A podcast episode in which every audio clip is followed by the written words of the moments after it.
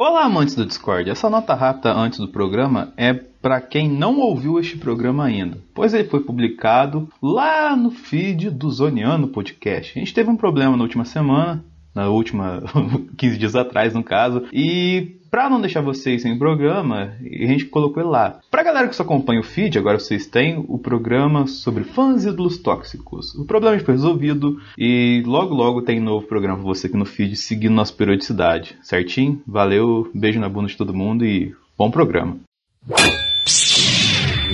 procedentes dos pontos mais distantes do Brasil, encontram-se na grande sala da discórdia as forças nerds mais poderosas jamais reunidas. Denis Augusto, Carol Chibi Martins, Rafa Tanaka, Juan Nunes e talvez mais alguns recalcados. Juntos eles falam groselhas para a humanidade. Tudo isso tomando sorvete algumas vezes.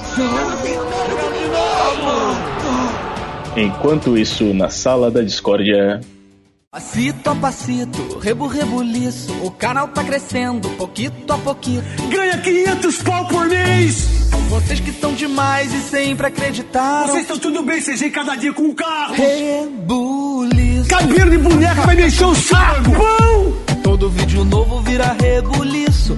Tentar ficar de fora é quase impossível. Vocês são de sacanagem! Com minhas corujas é só rebuliço. Todo comentário vira rebuliço. Seus orelhudos! Aí sim sabe quem que vai aguentar? Eu! Ergue os braços, vem com a gente, faz esse passito. Um olho pra cada lado. Pra não falar outra coisa, por não tomar processo, tá no seis. Mexe todos os dedinhos, faz esse passito. Para que essa conversa mole! Sou eu que sou culpado! E manda o rebuliço. Não vai dar!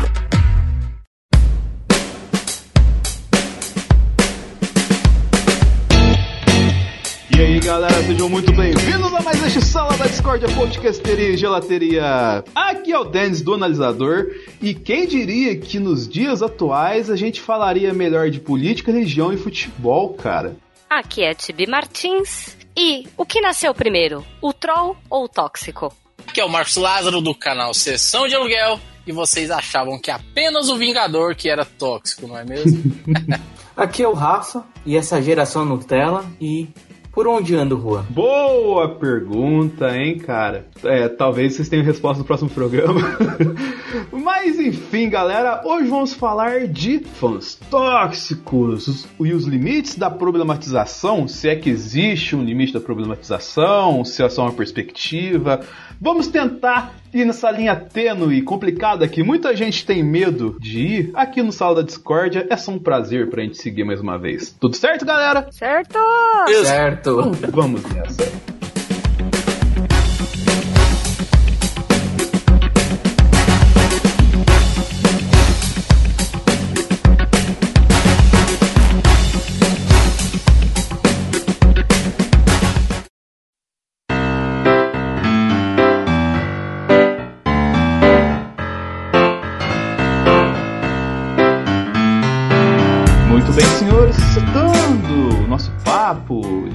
Atrás, o Marcos não estava aqui, mas a gente fez um papo muito bacana com o Thiago, com o Roberto sobre a Kiss editorial. Tivemos duas perspectivas que ficaram, entre aspas, de lado na conversa, pelo tanto de temas que nós discutimos, mas que podemos trazer aqui para iniciar essa conversa entre a gente aqui. Um deles é o costume do brasileiro não se preocupar com a leitura, em consumir um conteúdo, vamos dizer assim, entre aspas, mais leve no aspecto acadêmico, eles se preocupam mais com a distração, não preocupam tanto em informação, mas isso eu vou, né, eu vou colocar um problema do brasileiro, questão cultural, cada país tem uma cultura de um jeito, vai muita educação, enfim, entre outros méritos que a gente não vai entrar nesse programa. E também, o segundo ponto é sobre o fato de que no mundo atual, cara, uma boa parcela de quem produz conteúdo não tem tanto enfoque em se preparar para produzir o mesmo, né, cara? Isso vai desde os, entre aspas, jornalistas dessas publicações que não conversam mais com os jovens adultos brasileiros, aí acaba chegando até os influencers, ou lá, digital influencers,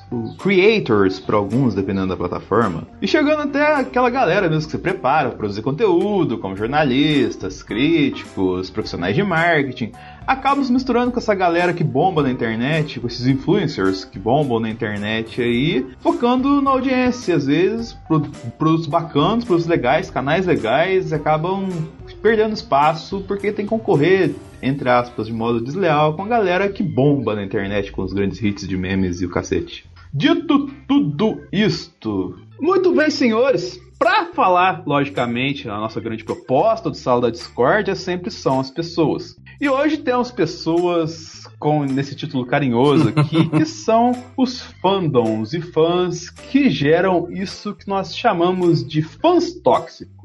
Antes de começarmos, eu gostaria que nós tentássemos alinhar ou então estipular algum tipo de perfil ou limite para definir se existe ou como é um fã tóxico. O que define que uma pessoa é tóxica em uma comunidade de determinado segmento, desde, eu falei brincando no começo de futebol, mas vamos lá, desde esportes até religião, política e logicamente passando por esse mundo nerd, meu Deus, aqui que todo mundo se diz fã e acho que tá na melhor geração de todos os tempos. Vou começar hoje pelo nosso convidado. Marcos, tenta delimitar pra gente essa galerinha do barulho. Eu acho que a pessoa tóxica, ela é, é tóxica, é, com perdão de, de repetir a palavra, em qualquer lugar. E o meio nerd era um meio que a gente esperava que isso não fosse acontecer, ou então que demorasse muito a acontecer, já que os nerds têm um retrospecto de, de, de sofrimento aí, né? Perante a sociedade muito grande. Demorou bastante até os nerds serem vistos como,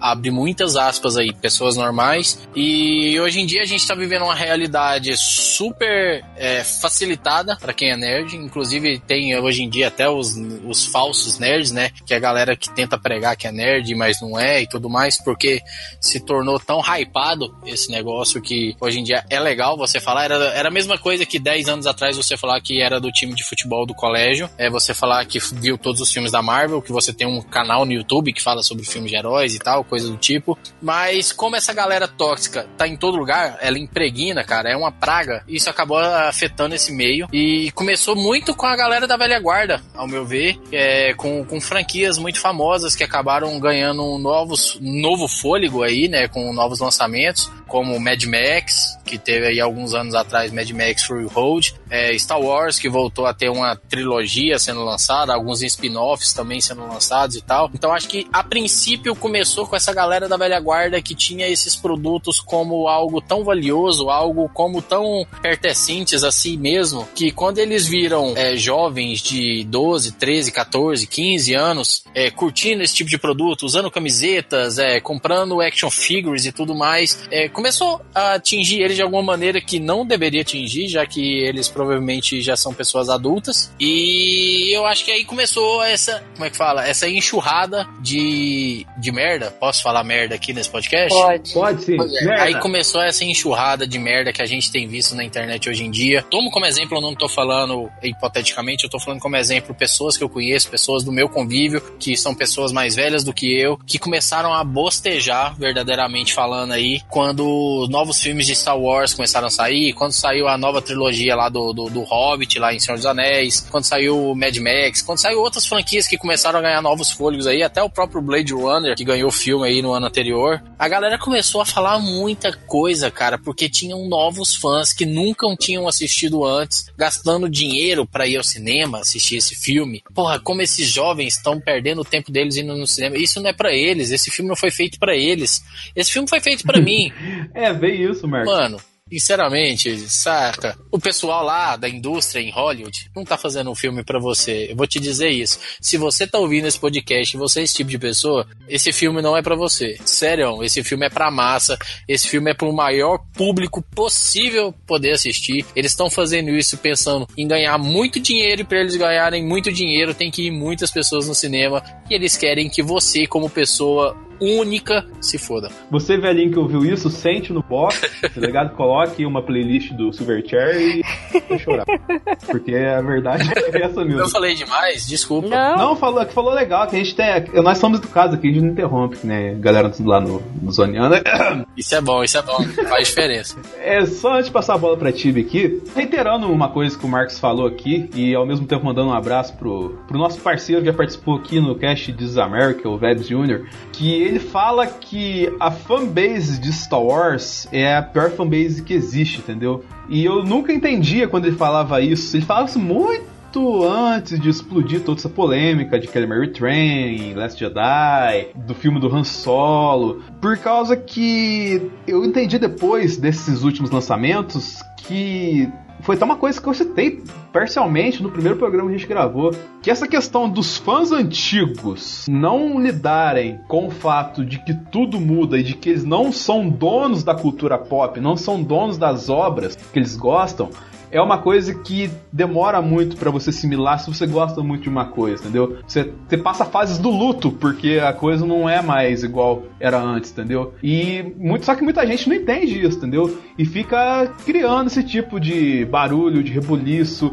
de coisa desnecessária que não vai levar a lugar nenhum, a não ser ofender e machucar as pessoas que estão à sua volta. E um exemplo disso é que eu tenho um grupo no Facebook de Star Wars que é. Eu não conheço a galera do grupo, só que eu tenho um grupo que eu mantenho esse grupo por causa do feed dele para observar o comportamento de fãs de Star Wars americanos, entendeu? Não dos fãs de Star Wars nacional. E tipo, tanto que Last Jedi é chincalhado, o tanto que a Kelly Mary Train é chincalhado nesse grupo, as coisas mais absurdas, bizarras possíveis. É coisa, é amedrontador, entendeu? O que a gente fala aqui de fã tóxico por aqui de Star Wars nem se compara ao fã tóxico efetivo do Star Wars que tem lá dos Estados Unidos, entendeu? E é uma coisa muito pesada, assim, porque se for analisar friamente, a culpa não é do Alden Ehrenreich se o Han Solo é questionável, a culpa não é da Kelly Mary Trent se o personagem da Rose é questionável, que para mim não é, só que pelo fato dela ser uma asiática no filme, sofreu muito pancada por causa disso. E cara, por que você é assim. O que isso vai mudar? Tirasse esses personagens, essas obras assim, tudo estaria lá, entendeu? E mais à frente a gente vai falar mais um pouquinho, mas eu vou passar pra Tibi pra dar esse panorama pra gente, porque eu tenho certeza que esse assunto vai voltar lá na frente. Tibi, Fãs tóxicos, delimite pra gente com seu olhar peculiar. Com certeza vai voltar vários assuntos, né? Mas eu acho que uma definição comum é que isso acontece em qualquer cenário. Etimologia, né? Para o significado da coisa, o que, que é tóxico? É alguma coisa que produz efeito nocivo no organismo, é uma coisa que contém veneno. Ou seja, é uma coisa que é nociva para o ambiente e se espalha, né? Se você não souber conter. Contamina, dissemina. Exatamente. Então eu acho que assim, é, a gente sempre vai encontrar alguém tóxico em qualquer lugar. Pode ser no ambiente nerd, é, no mundo de cosplay, já vi muito disso.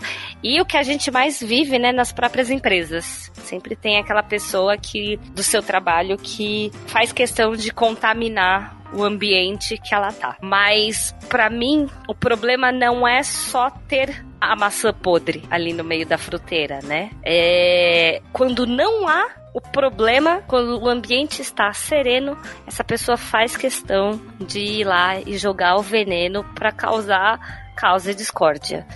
É semear negativamente discórdia. Exatamente.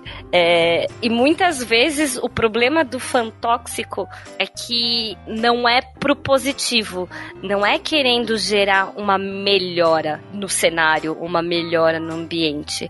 É sempre pro negativo, é sempre querendo destruir e não a ser aberto a novas possibilidades. Então eu acho que é mais ou menos isso que, na minha visão, define um ser tóxico. É que não basta ser agressivo, você tem que ser predador, né, cara? É a questão, a tal da necessidade de se sentir um macho alfa dentro de uma situação. É, meu, tem que consumir quem tá em volta. Eu acho que isso é terrível. Muito bem, Tibi. E Rafa, você que é o cara da resiliência desse programa aqui, que sabe manter o equilíbrio, o que te tira do equilíbrio esses fãs tóxicos? Ah, eu acho que são pessoas negativas, né? como a Tibi mesmo falou, pessoas que não adianta elas não gostarem daquilo, como elas também passam essa negatividade para todo mundo que tá ao redor, e elas acabam afetando tudo. Eu acho que elas não só atingem o conteúdo que elas gostam de forma de pensar de forma agressiva para tentar defender que aquilo não mudar, né? Porque elas não gostam de mudanças ou não gostam que mexam no canto delas, como elas também afetam quem vai descobrir isso, né? Quem, quem tá gostando disso,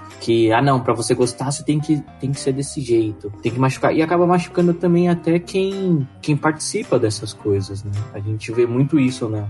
na cultura nerd que não só atingem o conteúdo como atingem as pessoas que fazem esse conteúdo, né? Que acaba danificando tudo ao redor, né? E, eu acho que cada vez mais cresce, porque nos anos 90 era o ano que a internet estava começando ainda. Uh, sempre existiu essas pessoas tóxicas, não eram tão grande, porque a gente tinha mais as revistas. Passava mais um tom de harmonia, só que as pessoas estavam lá. Posso só fazer um comentário? Claro. Será que não era tão grande ou será que não era tão visível? Eu acho que não era tão acessível. Abrangente. Entendeu? É, aí que eu ia falar que devido à internet, né, a gente deu, deu uma voz aos inteligentes, mas a gente também deu voz aos burros. É, com certeza. Então, e aí todo mundo tem o poder de falar o que. É o mal da inclusão digital, né? É, então. A maldita inclusão digital. Que aí as pessoas podem falar o que pensam. Não é maldita. Esse é o mal que vem do bem, né? Que o bem é todo mundo ter acesso à informação. E o mal é, são as pessoas que não sabem usar esse acesso à informação, à comunicação, a tudo mais que vem a partir disso. É, pro lado bom e usa isso pra, como eu já disse, bostejar, né? É o ônus do bônus. Uhum. Mas também pode ser que isso, é, ainda mais por estar atrás de uma. De um computador, eu também acredito que ela tem essa defesa. né? A máscara. Teoricamente, você é o que você quiser. A questão é que por estar atrás de uma tela e as leis só estarem ficando claras na internet agora, as pessoas elas é, se omitem e assumem um papel ou mostram sua real face que na sociedade elas têm que omitir porque elas têm as condutas morais a seguir e na internet necessariamente nem sempre vão conseguir identificar que é você. Então, você consegue mostrar um outro lado seu que você não mostraria socialmente. Todo mundo está aqui na mesa aqui, 10 anos atrás, por exemplo, não enxergava a possibilidade de estar, por exemplo, hoje, no dia 8 de 8 de 2018, gravando um podcast, né? A evolução vai colocar um salto de 10 anos para uma coisa que, tipo assim, com pessoas que você nunca pensava que ia poder encontrar na vida, estar desenvolvendo e conversando um papo, é um dos ônus da internet, é um dos ônus da informação, né, cara? E eu acho que isso é tudo muito rápido, aconteceu tudo muito rápido assim, e não deu pra, pra ninguém parar, pensar, sentar e mensurar modos de como, vamos colocar, boas práticas, não boas práticas no modo coxinha na internet, mas boas práticas de você agir na internet como o cidadão que você age fora da internet, entendeu? De você não ser um duas caras. Tipo, a galera, o duas caras chegou pronto na internet, entendeu? Isso que eu tô falando. O... Mas, Denis, você acha que isso é culpa da internet ou já é falha de caráter da pessoa? Porque. Não, é, logicamente é falha de caráter. É, eu também acho que é falha de caráter, porque essas pessoas tóxicas, elas, você vê que elas defendem tudo que elas gostam. Elas não têm, não, não pode ter um erro. Se tiver um erro, o errado é você. Não são elas. Com certeza é falha de caráter. Só que a questão que eu quis colocar aqui é que vão colocar que muitos outros meios assim, a falha de caráter você consegue, vamos colocar, esconder. Eu falando mal porcamente que esconder melhor. Você não consegue ser uma pessoa tóxica em outros lugares antes da internet, por causa que tinha uma normatização mais preparada para você ser introduzido em determinado meio de comunicação, entendeu? E a internet não teve isso. Foi bom porque a gente conseguiu ver mais sinceramente as pessoas, mas foi ruim porque a gente teve que ver muita coisa e tá vendo muita coisa agressiva pra conseguir entender e mensurar essas coisas. Eu acho que a internet facilita aumentar a visibilidade das coisas, porque eu acho que deixa eu exemplificar que fica mais fácil. Você falou deles que tipo é, antes era mais difícil de identificar. Eu acho que antes o efeito era um pouco menor. Então eu trabalhei numa empresa onde tinha uma pessoa que estava completamente insatisfeita com o trabalho. Meus, chegava de manhã, tava todo mundo brincando, dando risada, se ela, sabe, se divertindo. Ela entrava no escritório pisando forte, ah, empurrando os móveis é, com força, sabe? Tratando tudo com, com violência. E aí, todo aquele bom ambiente que a gente tinha, ela trazia uma negatividade muito forte. Que muitas vezes isso acabava se espalhando, por quê? Porque daí ela te dava patada, essa patada você vai ficar estressado, você vai descontar isso no seu namorado, na sua namorada, você vai descontar isso no garçom, na garçonete. Feito dominó. É o escalonamento do Chaves, né? O Kiko bate no Chiquinha, o seu Madruga bate no Kiko, a Dona Florinda bate no seu Madruga, o seu Madruga bate no Chaves, o Chaves bate no Kiko e fica nesse ciclo vicioso e eterno de ódio. Exatamente.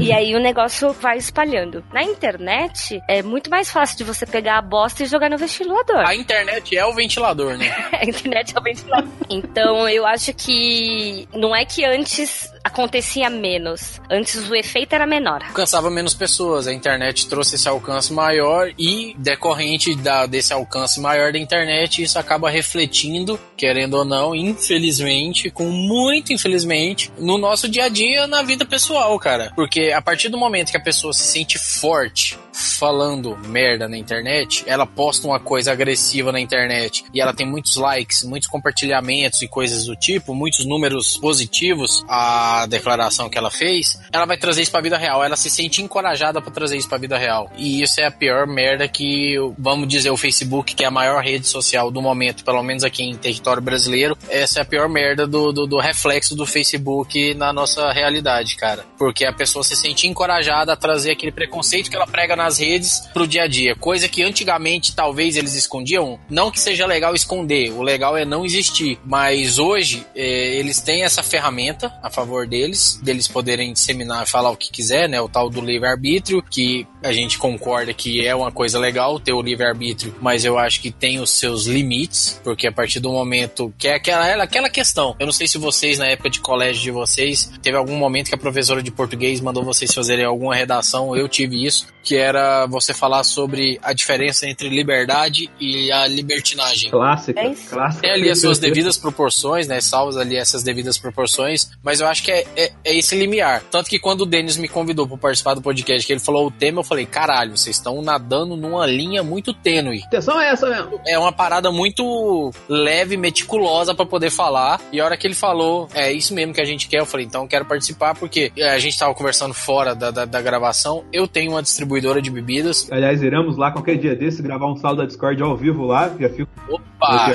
Aliás, ele será nosso patrocinador. com certeza. É, esse, esse programa é oferecido por Bebidas Marquins, o melhor 24 horas em, Goiá, em Goiânia. 24 horas enchendo. 24 horas enchendo o coração do bêbado de amor em Goiânia. Eu quero dizer que eu tô inserido numa realidade que, mano, é muito preconceituosa. Porque minha distribuidora de bebidas é localizada numa periferia, assim como eu tava falando pros meninos. Então eu tenho clientes que, querendo ou não, teve um determinado tipo de criação em que a mentalidade deles é limitada. Então eu lido diariamente com pessoas muito preconceituosas. E... Isso que eu ia falar. Provavelmente muita gente machista, homofóbica. Total, total. Hoje mesmo, no dia dessa gravação do podcast, eu dei uma aula sobre não homofobia para um cliente meu e ele saiu daqui talvez uma pessoa nova. Olha aí. talvez se todas as coisas que ele me falou no final da nossa conversa realmente forem verdades, ele saiu daqui uma nova pessoa hoje do meu estabelecimento.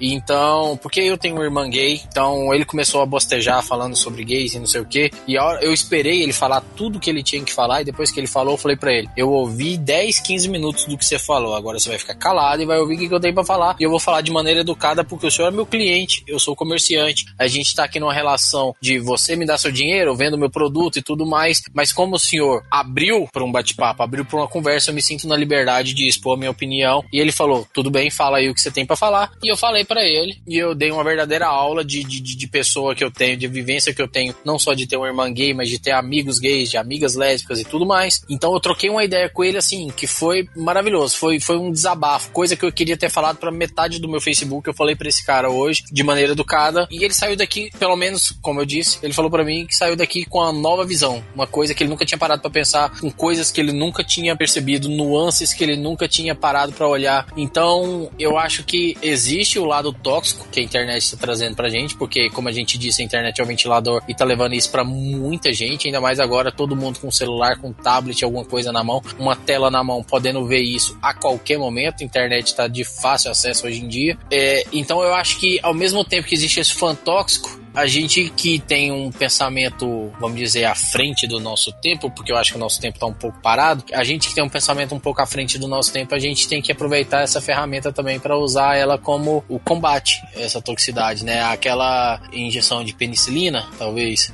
por isso que a gente tá aqui, né? Exatamente. Pra tentar abrir um pouco a, cabeça das pessoas para algumas outras visões que não só delas que são certas. E, inclusive, por isso que a sala da discórdia, porque o que eu mais quero ver é quando alguém não concordar com a nossa opinião, vir comentar e mandar uma mensagem pra gente, mas de forma respeituosa, né? Com argumentos, com fundamentos, entendeu? Mas querendo me ensinar um ponto de vista diferente, que eu talvez não enxergue que eu acho que essa é a melhor experiência que a gente pode aproveitar dessa conectividade e dessa aproximação de pessoas. Trocar experiências e, e posso não concordar, mas é, pelo menos me sensibilizar e ter um pouco de empatia pela visão do outro lado que eu não conheço. Perfeito, exatamente, Tibi. E se por acaso você tem alguma dessas ideias, alguma discussão, algum tema de Discord, alguma história pra te contar aqui, aproveitando esse gancho da Tibi, mande um e-mail para saladiscord.zonae.com.br mas antes de prosseguirmos, Marcos, só para não perder esse exemplo, cara, você acha que tudo isso que você falou, todo esse background que você construiu em cima do, do, do caso que aconteceu com você em loco hoje no seu estabelecimento, se você tivesse feito isso com a mesma pessoa no inbox do Facebook, você acha que teria um resultado tão satisfatório quanto teve hoje? Com certeza não. A maneira de absorver a informação é diferente. Isso. Eu não sei como é a galera que tá ouvindo aí o podcast, como funciona nas cidades, nos estados de vocês, mas aqui em Goiânia, aqui em Goiás, a gente tem o esquema da distribuidora de bebidas, que é um estabelecimento que tem as grades, tem aquela portinha onde você passa a bebida para pessoa. Eu aqui no meu, além de vender bebidas tipo caixinha de cerveja, essas coisas assim, pacotes fechados, eu também tenho algumas mesas em que eu tenho clientes que consomem picado, que são meus vizinhos, né? Eu moro na periferia, então tenho meus vizinhos que acabam vindo aqui para tomar duas, três latinhas de cerveja, coisa assim, que é o exemplo desse cliente que eu tô citando aí. Então ele veio para poder beber duas, três cervejas e trocar ideia comigo. Ele sempre faz isso semanalmente. Só que hoje ele caiu nesse papo. Então, é aquela coisa, eu tenho uma grade só entre eu e ele. Eu posso conversar com ele olhando no olho dele. Ele consegue enxergar a verdade no que eu tô falando, porque eu tô ali, de frente com ele. Na internet é muito complicado isso, cara, porque na internet é muito fácil você ofender alguém. Você não tá vendo quem você tá ofendendo, no fim das contas. Aí a gente pode pegar o exemplo do, do, do, do cinema nerd que a gente tava falando no início. Você pode pegar uma atriz, é, a própria Charlize Theron, quando saiu o Mad Max, o tanto que foi criticado, porque tinha uma personagem feminina muito forte no filme, e era um filme que antes era uma trilogia muito foda sobre um personagem masculino, e como assim eles tiveram a audácia de colocar uma mulher como protagonista da história, fizeram um boicote tudo. Quando saiu o episódio 7 de Star Wars, desde o Wither lá, cara, todo mundo criticando pra caramba, fazendo boicote, campanha, abaixo assinado e o caralho a quatro, porque como assim colocaram uma mulher protagonista de Star Wars e por aí vai. Então é muito fácil você ofender alguém nas redes sociais você não tem esse confronto com a pessoa. Igual eu tive com esse cara hoje, ele falou, eu deixei ele falar, ele falou, falou, falou. Era como se ele tivesse feito um textão no Facebook e eu tivesse ido embaixo responder. Só que eu falei isso na cara dele. É, que as pessoas elas têm medo, elas não respondem. E eu quebrei o cara com a minha fala, sem precisar ameaçar ele, levantar a mão, nem nada do tipo. Eu quebrei ele na minha fala e no meu olhar. Ele olhou para mim e ele percebeu que o que eu tava falando era certo, porque ele enxergou a verdade no que eu tava falando, saca? E na internet é muito difícil você conseguir isso. Exatamente, é isso que eu ia falar. É, imagina, naquela época do, do Batman vs Superman lá. Nossa! Que era santa, santa, ignorância se você falasse mal do filme. Santa ignorância, Batman. Né? Quantas pessoas não falaram, falaram mal do filme, né? Aí você falava um argumento, você não sabe de nada, vai tomar no cu, vai se fuder. Sabe? Tipo, eles não têm argumento. Você acha que se você estivesse no elevador, você falasse, o Batman Superman é ruim por causa do Zack Snyder e tal. Você acha que o cara ia mandar falar, vai tomar no cu e sair do elevador? O cara não ia nem, ele só ia ouvir, não ia falar nada, meu. É o poder do teclado. Aproveitando que você tá falando, eu fiz um vídeo na época que o Batman vs Superman saiu no meu canal e eu fiz um review sobre ele no meu canal. Eu fiz, tipo, bem no início eu falei os pontos negativos do filme muito brevemente e no final eu enalteci os pontos positivos do filme, porque eu não gosto de ficar falando muito mal de filme no meu canal. Mesmo quando o filme é merda, quando o filme é muito merda e não tem ponto positivo, eu prefiro não falar. Eu prefiro não falar. Eu tô seguindo a linha do Marcos totalmente. É, nesse caso, eu enxerguei os pontos positivos de Batman vs Superman, porque ele tem uns pontos positivos. Então eu foquei nesse ponto positivo e falei dele. Só que no início, falei o que eu tinha que falar de mal rápido. Cara, o que eu tenho de dislike e de pessoas me xingando nesse vídeo porque viram o primeiro minuto do vídeo sem assistir o resto do vídeo é incrível, cara. Ninguém parou para ver que eu falei, tipo, um, dois minutos o lado negativo do filme e fiquei cinco, seis falando o lado positivo do filme. E olha que eu sou Marvete, saca?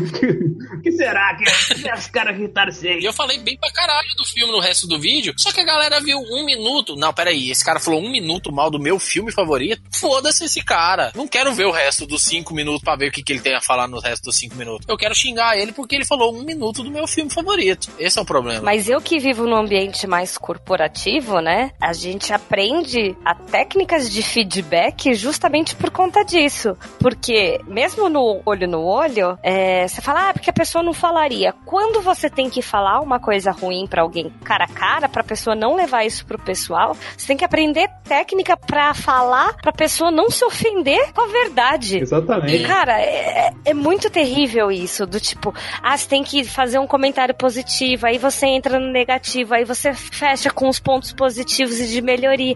Tipo, cara, eu tenho que aprender a falar porque a pessoa vai se ofender com o que ela cria na cabeça e ela não quer ouvir completo. Você tem que ser um verdadeiro psicólogo. Eu me considero aqui na minha distribuidora de bebidas um verdadeiro psicólogo, porque eu tenho que lidar diariamente. Não, você, você não é psicólogo, você é Deus, Marcos, é diferente. É bizarro, é bizarro o tipo de gente que eu tenho que lidar aqui, cara, diariamente. Não, e você fala que você tem uma distribuidora. Tudo bem que você tem alguns clientes que você chega.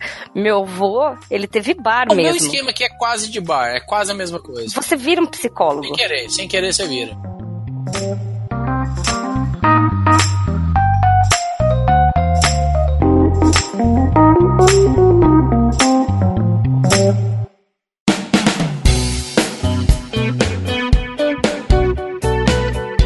Mesmo tipo, falando tanto no ambiente corporativo quanto no ambiente cibernético, entre aspas assim, o, por mais que a gente se prepare, por mais que a gente tenda a olhar tudo pelo copo meio cheio, a olhar as perspectivas bem encaixadas para com todos os nome toques não ofender a pessoa, cara, não adianta. Se a pessoa estiver predisposta a fazer alguma coisa diversa e não aceitar seu argumento, cara, não adianta que ela não vai aceitar. Eu, em cima disso que eu tinha falado, de toda essa volta que deu, eu fiz uma pergunta pro Marcos e só agora que eu consegui é, desenvolveu a ideia que eu tô falando, de tão bom que tá o papo aqui, cara. Que a internet, cara, ela criou uma espécie de espectro pra gente muito louco, porque é um lugar que ao mesmo tempo é totalmente sem filtro, que você pode falar qualquer tipo de coisa do modo que você quiser, da maneira que quiser, com as ferramentas que quiser, e ao mesmo tempo você tem um escudo para se proteger de todas elas quando você for achincalhado pelo que você falou, entendeu? Então, tipo, assim, ao mesmo tempo que você tá com todas as ferramentas na sua mão, você pode puxar ela da tomada e não ter acesso a mais nenhuma delas, e as pessoas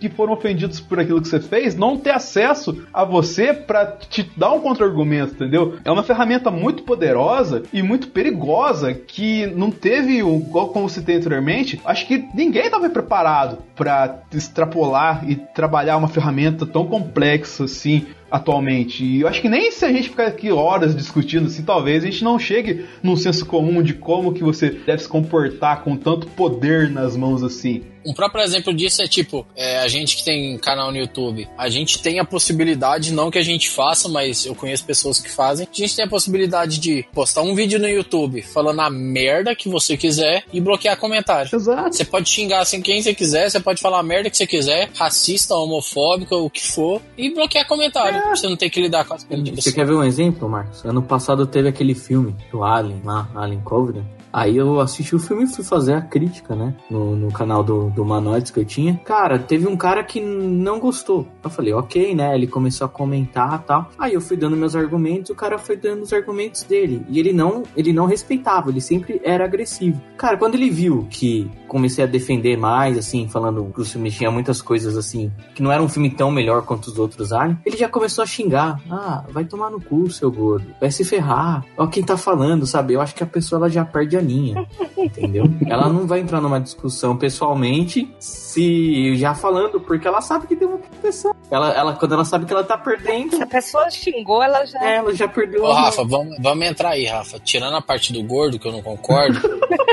é uma merda. a parte do gordo eu não concordo. Não pode chamar a pessoa de gordo. Tem que chamar de fofinho, igual eu. Sou Isso é fofinho. foda. Aí, que nem eu, sou um fofão. É, eu sou fofão que nem o que vinha com a faca no pescoço lá, que a galera tirava, tá ligado? Me encher o saco demais, eu vou fazer igual porco. Vou dar facada aí embaixo do braço, aqui, ó, pra acertar o coração. Uh, Uia. Mas o filme é uma merda mesmo. sem gordofobia, Não, gente. isso acontece, acontece demais. A gente saindo um pouco da cultura pop, ah, você vê assim, o Instagram é recheado de fotos tal, né? Você vê que muitas, a- a- muitas mulheres tiram foto pro Instagram, principalmente agora. A gente tá com aquela de respeitar o corpo, é, ter, amar o corpo que você tem. Aí tem muitas mulheres plus size que tiram foto, né? E isso aconteceu até com a minha ex-namorada, que ela tirou a foto e o, e o cara falou assim: Pô, o que você tá fazendo tirando a foto, sua gorda? Você tá estragando o Instagram. Olha que filho da puta. Não, já saiu várias pesquisas que o Instagram é a rede social mais nociva. É, meu, sabe? Eu ainda acho que é o Facebook, porque no Facebook o povo tem mais alcance. Mas já saíram pesquisas que o Instagram é a rede social mais nociva a pessoas, pelo menos pessoas que têm alguma dificuldade emocional, algum problema mais psicológico, de, de, de ansiedade, depressão, coisas do tipo. Tem uma explicação. É porque é foto, é visível, é nítido. É visual. É muita imagem, né? E ninguém posta tristeza lá. Ô, ô Tibi, aproveitando que você tomou a palavra, eu tenho uma pergunta pra você. Uma pergunta e um questionamento que você sabe mensurar aqui melhor que todo mundo aqui pra gente dar uma. Doutora Tibi. É, a doutora Será Tibi. que eu sei? Ah, isso você vai saber, porque. É assim, quando a garota vai lá, posta uma foto. Tipo, fazendo meio cara de dengo. E numa tarde, 4 horas da tarde, assim, tá ligado? E não tem nada no dia dela assim, ela só, sei lá, quis bater uma foto assim e postou assim, fazendo uma cara de dengo assim. Ela tá querendo like, ela tá querendo mostrar o quanto ela é bonita, o quanto isso é pra pessoa aparecer, o quanto isso é pra, autoestima da pessoa, assim. Qual que é a relação, assim? Consegue mensurar pra gente? O quanto que isso aí é pra aparecer, o quanto que isso é necessidade? Puxa, hein? Vamos lá, primeiro ponto. Independente de homem ou mulher, tá? Independente de gênero, número e grau. Já gostei. Sim, eu sim. sei que, por exemplo, você colocou uma mulher por o fato de eu ser mulher, mas para que. Não, não, troca, troca. Conta por exemplo, fa- faz conta que é o Rafa que postou uma foto de 4 e meia da tarde, acordou, aí ele tava jogando God of War lá, entendeu? Primeiro que eu não posto É o Rafa. foto assim. É o Rafa fazendo. Mas exatamente o que eu tô querendo dizer é assim. Ele tava jogando God of War. Calma, Denis. Eu só tô querendo dizer pros ouvintes que é independente de gênero, número e grau, entendeu? É, é genérico o que você quis dizer. Sim, só isso que eu tô certeza. querendo pontuar. É, qualquer coisa que você vai fazer na rede social, primeiro é por você, não pelos outros. Você, você tá querendo alguma coisa, certo? Sim. 90% o que você quer é atenção. Lógico. Porque é uma rede social. Sim. É feita para você interagir com as pessoas. E você interage com as pessoas porque você tem uma necessidade de atenção. Sim. Alguns precisam de mais, outros precisam de menos. Outros não se sentem bens consigo mesmo o suficiente de se sentirem autossuficientes e precisarem de elogios, precisarem de de carinho, suporte e procura isso através das redes sociais. Então é muito complicado eu determinar a atitude de uma pessoa quatro horas da tarde. Muitas vezes pode ser realmente a pessoa tá se sentindo vazia e quer like e quer comentários e às vezes é porque a pessoa se sente na obrigação de atualizar constantemente para manter o público. Muito bem. Quero aproveitar o questionamento e quero já puxar um outro, uma outra pergunta. Diga. Olha aí, convidado foda aí. Manda bronca, Marcos. É, esse tipo de pessoa que tem esse comportamento que o Denis descreveu, de um dia qualquer, num horário qualquer, tá postando uma foto, fazendo uma pose filosófica, é, esperando likes. É, esse tipo de pessoa que faz isso, esperando o retorno, como você disse, é, esperando a aceitação dentro de uma rede social. é o tipo de pessoa, esse tipo de pessoa que faz isso com mais frequência, é o tipo de pessoa que está mais passível a ser um, um usuário tóxico de rede social, porque a partir do momento que ele faz isso, por exemplo, numa segunda-feira, duas horas da tarde, e obtém poucos likes, essa pessoa está mais passível de ir no perfil alheio e xingar as outras pessoas? Pera que essa eu tenho que pensar. Ah, que comportamento. Eu acho que sim, porque eu conheço pessoas assim. Elas fazem postagens, elas não obtêm o êxito que elas gostariam, e aí elas saem atacando postagens alheias. Não, é, isso eu não duvido, porque é, se você tá carente de atenção, você vai querer a atenção de alguma forma. Uhum. Imagina uma criança. Querendo ou não, a gente tem o mesmo comportamento na, na rede social. Quando você é criança e você quer alguma coisa, o que você faz? Você chora. Se o choro não faz seus pais te darem a atenção que você quer, você vai começar a derrubar as coisas, você vai começar a quebrar as coisas, você vai começar a ter um comportamento mais agressivo porque você quer a atenção que você não tá tendo. Entre aspas, queria aparecer. Exato. Total. Facebook é uma creche, né? Então a gente acaba não associando isso, mas transferindo isso quando adulto em algumas ações. É, quantas vezes eu já não vi gente fazer posts polêmicos e aí, quando alguém quebra um argumento, xinga, que nem vocês já comentaram, ou bloqueia a pessoa que já comentou, ou gente que simplesmente pega todas as frustrações que ela tem como pessoa e sai vomitando merda na internet, descontando nos outros, porque ela precisa pôr essa atenção para é, essa necessidade de atenção, ela precisa de um jeito que ela não consegue fazer isso naturalmente, então ela passa a fazer isso através da agressão e da O raiva. público precisa saber o que ela sente e o que ela pensa, né? Sim. Exatamente. Isso é uma merda. E é muito engraçado porque, inclusive, você é, é, você vê, né, ah, o quanto isso é tóxico, porque, por exemplo, agora nesse último final de semana a gente teve o Campeonato Mundial de Cosplay. Sim. Tá. A gente teve nossa dupla, é, nossos representantes brasileiros que fizeram uma puta apresentação, mas não ganharam dessa vez. E aí, eles que estavam lá, que viveram tudo aquilo, falaram que foi tudo lindo, que foi maravilhoso, que quem ganhou mereceu, que foi uma puta apresentação. E sempre tem os fãs picuinhas que vão lá e começam a causar a coisa tóxica. É porque estão valorizando mais a interpretação do que o cosplay, porque não tem uma igualdade no julgamento das coisas, porque se o negócio se chama cosplay, por que você vai dar mais valor para pro play do que pro cos? E começaram a inventar desculpas para justificar o porquê a dupla brasileira não ganhou, sendo que quem tava competindo não tava justificando porra nenhuma. E não tem que justificar nada pra ninguém. Achei legal pra caramba você puxar esse gancho pro nosso universo nerd, que a gente tá mais inserido, porque é isso que a gente passa, cara, com as produções que estão saindo. Posso só, só fazer um um apontamento lá do, do que a Tibi tava falando Vai do- dos aplicativos, que eu acho que assim, eu ouvi falar recentemente que a gente vive numa sociedade tão individu- individualista, né? Todo mundo se acha superior, a grande maioria, se acha que sozinho tá feliz. Que vieram tantas redes sociais, tantos aplicativos pra tentar conectar as pessoas, que elas precisam de algo, uma ferramenta pra conectá-las, entendeu? Eu acho que entra dentro muito disso que a gente tá falando. As pessoas elas estão usando as ferramentas que elas são sozinhas pra se sentirem especiais de alguma maneira, sabe? Quando na verdade na vida delas não tem nada de Estão especial. usando o que era pra ser uma coisa positiva pra se denegrir. É, Totalmente. É, a gente vê isso, a gente, a gente vê isso no Instagram, no Twitter. Quantas merdas as pessoas não postam no Twitter só pra conseguir retweet, conseguir algum comentário? Que você vê, você sabe que a vida da pessoa tá uma merda, mas ela tá continua postando com coisa, continua falando de várias coisas que não editaria estar falando. Eu nem sei porque que as pessoas gastam tempo falando aquilo, quando poderiam estar usando esse tempo pra ser pessoas melhores, sabe? Pra estar construindo uma vida melhor, tanto pra elas quanto as pessoas que, que as rodeiam. Assim, eu não sei se o Marcos ainda tem um apontamento, mas eu, em cima disso que o Rafa falou, eu tenho uma, falar uma coisa aqui muito, muito incisiva, porque é, é a tal da questão da obsessão, né, cara? A gente acho que falou isso no primeiro programa Expectativa, e eu falei várias vezes isso já no analisador, várias vezes que eu faço, que hoje, cara, a galera, ela tem obsessão por um determinado segmento dentro da sociedade dela, entendeu? Vamos colocar assim que, ah, eu tô num grupo de Facebook aqui, ou num grupo hipotético, e nesse grupo todo mundo não gosta de é, Esquadrão Suicida, mas adora as patricinhas de Beverly Hills, entendeu?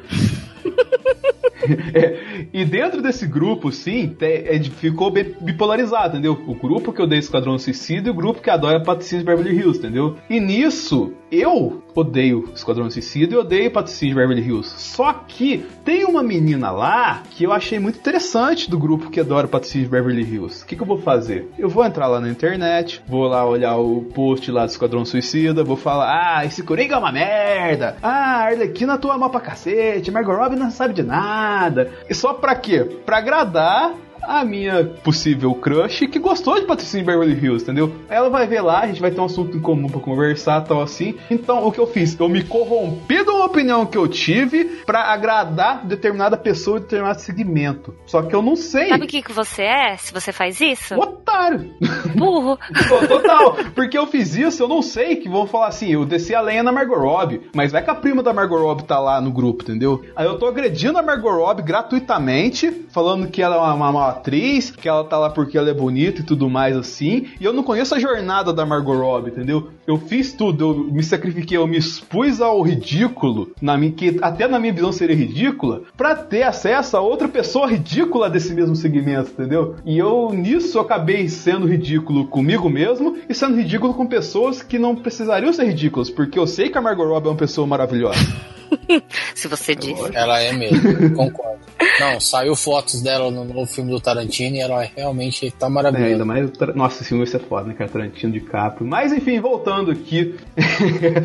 é, eu acho que a Tibi conseguiu delimitar bem aqui, né, cara? Eu queria aproveitar o gancho da Tibi que ela falou. Vai, adiante, que ela adiante, falou adiante. Do, do, dos cosplayers que representaram o Brasil no WCS. Inclusive, cosplay é uma arte que eu gosto muito. Já tive meu caminho atrelado, já organizei vários concursos cosplays. Hoje em dia eu tô meio afastado, mas continuo admirando de longe. Você organizava e eu coordenava. Tamo junto. Organizava YCC e WCS aqui em Goiânia, aqui em Goiás, era tudo eu que fazia. Legal. Aí eu larguei. Larguei, parou de, de compensar eu parei de fazer isso. É, mas, tipo, pegando esse gancho, eu puxo pro lado nerd, que é o lado que, é o lado que querendo ou não, acaba apetecendo a gente aqui, que é, é o lado do, dos filmes, é o lado das produções grandes que tem aí. A galera vai criando expectativas, como o Denis estava falando, né? Que teve o cache aí de expectativas e tudo mais. A galera vai criando. Você fica sabendo que vai sair um novo filme de Star Wars. Aí você fica sabendo que vai sair um novo filme dos Vingadores. Você fica sabendo que vai sair, sei lá, um novo filme da DC, igual vai ter Shazam, Aquaman e tudo mais. Você cria na sua cabeça o que você gostaria de ver, você cria na sua cabeça o que você adoraria ver, e quando chega na hora que o filme sai, se esse filme não te satisfaz de alguma maneira, você vai xingar o filme. Por quê? Desde que momento o filme tem a obrigação de satisfazer sua expectativa? Galera não sabe dosar, cara. Ela é facilmente enganável, manipulável, se apaixona por alguma coisa e vai embora. E claro, existem os trailers que servem para dar aquele gostinho de quero mais. Existem os trailers para poder você saber o que vem pela frente. Mas, cara. Ah, é, é, mas aí que tá, Marcos. Às vezes tem aqueles trailers que mostram, você sabe que o filme é um filme pipocão, mas mesmo assim as pessoas vão assistir o filme esperando alguma coisa, esperando uma mensagem subliminar, esperando uma história fisiológica. A galera hoje em dia tá fazendo coisa que tem no trailer que não tem no filme. É, é igual, por exemplo, vamos pegar o exemplo aí de, de, de Esquadrão Suicida, de Margot Robbie, que a gente tava falando. Os trailers são magníficos, são ótimos trailers. O filme é muito mediano, para ser bem bonzinho com ele, ele é muito mediano. Tipo, cara, beleza, os trailers é, prometeram mais do que o filme realmente cumpriu. Mas convém você xingar quem gostou do filme, porque eu vi várias pessoas que gostaram, que curtiram o filme, que se divertiram com o filme e foram nas redes falar: Não, galera, eu não entendo porque vocês estão xingando. Achei o filme mais divertido. E a galera vem falar: Não, mas você curtiu porque você é burro, você curtiu porque você não leu HQ, você curtiu porque não sei o que. Mano, o cara tá no direito dele de ter gostado do filme, por mais que o filme seja ruim pra gente. É a tal da jornada, cara. O cara tá nem aí pra jornada, ele tá ligado só pro umbigo dele, entendeu? Exato. Tá legal no umbigo dele ali, se o piercing ficou bacana, brilhante, bonitinho ali, tá de boa. Tipo, isso que é foda, né, cara? Fato. É, a galera acha que a internet tem que girar em torno do próprio umbigo dele. Tem. Não é pra isso que você paga a internet? Paga internet pra subir vídeo no YouTube mais rápido. Por isso que eu pago Olha aí. Vai ter merchan aqui não. Vai ter merchan aqui não. Eu acho assim que é super complicada essa coisa de expectativa, né? Tanto que, para quem não conhece nosso primeiro programa, ouça, é, que a gente fala bastante disso. Que, beleza, se você já tem um cenário, você já tem uma coisa envolvida, óbvio que você já criou um carinho, já criou um amor, é, já tem um conhecimento prévio daquilo que a pessoa vai gerar uma expectativa. Só tem que, tipo, ter uma mentalidade que são novas mídias, novos públicos, novas coisas e se abrir. Claro que não é todo mundo que quer fazer, né? E tem sempre o que a gente falou lá no começo do, do Nerd Nutella e do Nerd Raiz, né? Tipo, ah, tem que ser do jeito que era no quadrinho. Ô, Tig, só, só fazendo uma pequena correção, bem que você falou disso. Eu acho que o conceito de Nutella e raiz atualmente virou uma coisa só, cara. Por causa que o Nutella, ele se irrita porque aquilo não é do jeito que ele espera, sendo que ele não soube analisar o passado e o presente do comércio. E o raiz, ele é pior porque ele não aceita que o passado dele vai mudar, entendeu? Então, tipo assim, no final das contas, o Nutella e o raiz se irritam pelo fato de estar tá sendo frustrados por não ter expectativas cumpridas, entendeu? A gente vai sempre voltar no programa expectativa nesse sala da Discord, por causa que ele é um problema definitivo pra gente, tá ligado? O, o Denis quer dizer que Nutella e raiz você joga no liquidificador e vira uma vitamina de bosta, né? Exatamente. Não, com certeza.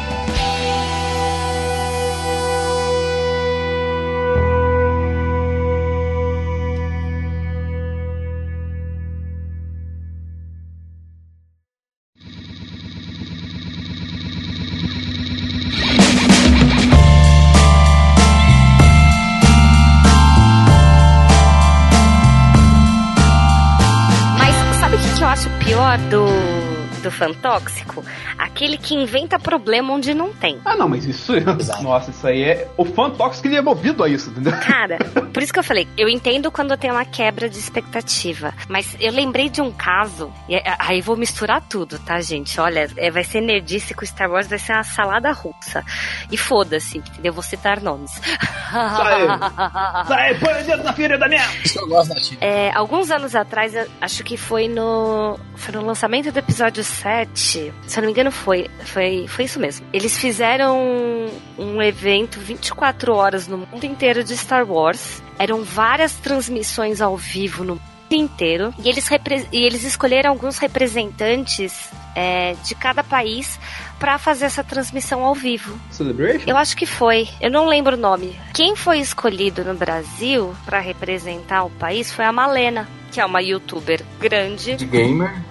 Gamer, é, super divertida. E aí, olha que legal, era uma mulher. Tudo bem que ela cresceu bastante falando de Minecraft, mas é, isso não desmerece ela no fato de, tipo, se ela gosta mais ou menos de Star Wars. Super conectada com a nova geração, que era o que a Disney queria conversar. E muitos fãs do Jovem Nerd foram lá xingar e criticar. Porque a Malena foi escolhida e não o Jovem Nerd e o Azagal. Acho que os dois nem sabiam disso. Exatamente. Olha, às vezes sabem, viu, Denis? Às vezes sabem, viu, Denis? Que eu, Eles sabem de tudo, eles só não querem. Exatamente, eles não se pronunciaram. Os fãs do Jovem Nerd que criticaram a Malena por causa de algum fator sim ou teoricamente teria sido por livre espontânea vontade? Não, é, até onde eu sei foi por livre espontânea vontade. É, não teve nenhuma influência do Jovem Nerd e do Azagal pra ir lá, mas é, eles achavam que a Malena era menos. é, tinha menos perfil, tinha menos direito de ser representante brasileira do Star Wars do que o, o Jovem Nerd e o Azagal, que a escolha da Disney foi errada. E eles começaram a fazer um rebuliço tóxico e negativo e depreciando a menina. Então, mas até onde eu sei, nesse caso, é, eles não se pronunciaram no começo. Não lembro se eles chegaram a se pronunciar depois. Mas momento algum você viu os influencers, o Jovem Nerd e o Azagal, falando alguma coisa sobre a decisão da Disney de ter escolhido a Malena. Porém, os fãs foram lá xingar a menina e não apoiar que a gente teve um representante brasileiro. seria o melhor. Exatamente. O Brasil podia ter passado em branco ou simplesmente, é, sei lá, ter sido alguém que nem do mundo nerd fosse. Posso soltar uma bomba aqui? Eu posso ser polêmico na minha primeira participação Sala Manda bronca, manda bronca. Claro. Época de Copa do Mundo, Denis estava ali preocupado em fazer boleta russa, e pá, Olha com o aí. Thiago, com Roberto II, enquanto o Júlio Cossielo vai lá, faz uma piada merda, se fode bonito. Inclusive, Chibi fez parte de um podcast que. Thiago passa a mão na cabeça. Quero falar da Chibi, foda-se o Thiago nesse podcast. Chibi fez parte do podcast e ela falou com muita propriedade nesse podcast. Obrigada. Ao mesmo tempo, Jovem Nerd e Azagal tava na Rússia, tava curtindo Copa do Mundo. Azagal simplesmente, tipo, alguns dias depois, tipo, não, não chegou a uma semana, tipo, dois, três dias depois, alguma coisa assim, a conta do Azagal no Twitter some. Depois que o Cossielo fez merda, a conta do Azagal some. Ele aparece no dia seguinte falando: Eu usei um Wi-Fi na Rússia, me falaram que eu não deveria ter usado Wi-Fi na Rússia, hackearam meu perfil e apagaram meu perfil. É, galera, nesse momento a gente vai ter uma parada inédita no sala da Discord, entendeu? Que é uma fritada a um famoso. No caso, dois famosos que tratam de Jovem Nerd Azagal por parte do nosso querido Marcos Lázaro. Eu vou deixar, eu não vou censurar nada do que ele disse aqui, entendeu? Conheço o Marcos, tipo, tem mais de 5 anos, cara, e ele não levantaria essas informações à toa, entendeu? Talvez careça fontes, mas eu vou dar uma de pontos pilatos aqui e vou deixar passar isso aqui porque eu confio no meu amigo e, tipo, foda-se, entendeu? Mas independente de tudo isso, só queria dizer que, Jovem Nerd Zagal, queremos vocês aqui. eu sou fã de vocês, assim. Mas logicamente, se vocês fizeram todas essas paradas que o Marcos falou aqui, vocês têm mais que se fuder mesmo. Toca o barco, mano.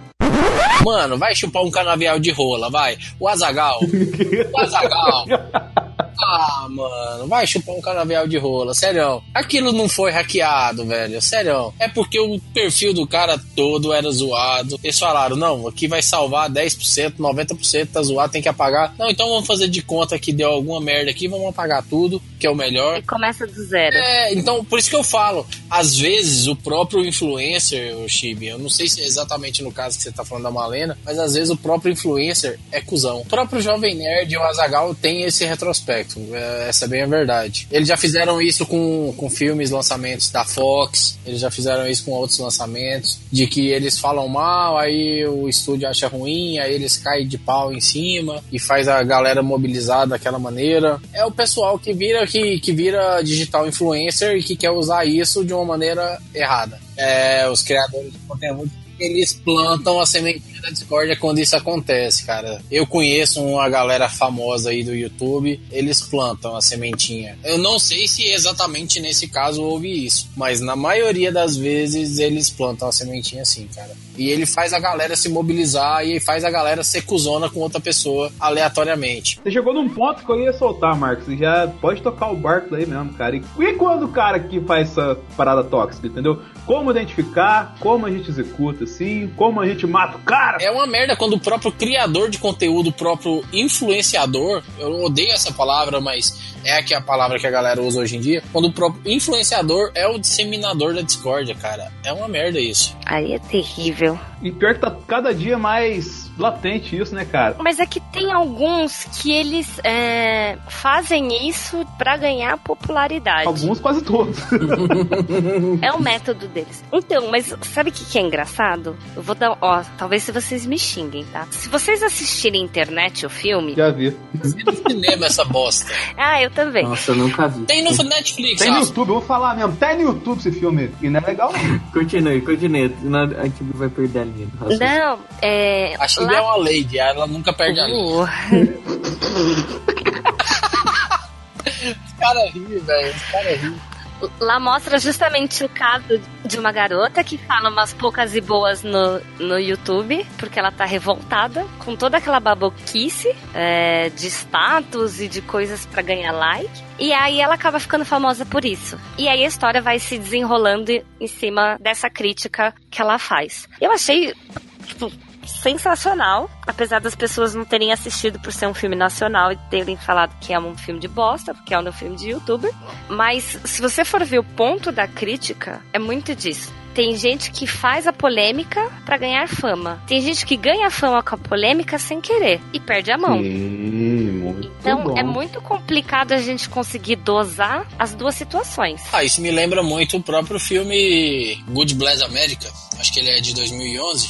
Deus abençoe a América. É, em que tem o personagem principal, tem a menina que, que acaba sendo o sidekick dele ali na história, né? Porque é quase um filme de herói, entre aspas, um herói urbano. Eles têm de plano de fundo tem ali um, um The Voice da vida. Eu não vou lembrar o nome que tem no, no, o nome do programa no filme agora, mas é um programa tipo The Voice da vida e tem um personagem muito ruim que vai cantar no início e os jurados zoam muito ele, o cara tá assistindo e o cara fica full putaço porque toda a mídia tá zoando esse cara e ele vira meme, não sei o que. Era numa época que meme nem era tão famoso assim, que é, o filme é de 2011. E a galera tudo, tipo, tudo zoando o cara, o, lá o gordinho que tava cantando super mal e tal. A galera ficava perguntando se ele era doente mental, se ele era autista, se ele era não sei o que. Eram todos os questionamentos que a mídia fazia em cima do cara e fazia uma, toda uma publicidade em cima do cara. E o filme todo se conduz. É, o foda é que eu vou acabar dando um certo spoiler do filme, mas foda-se se ninguém viu esse filme de 2011, né?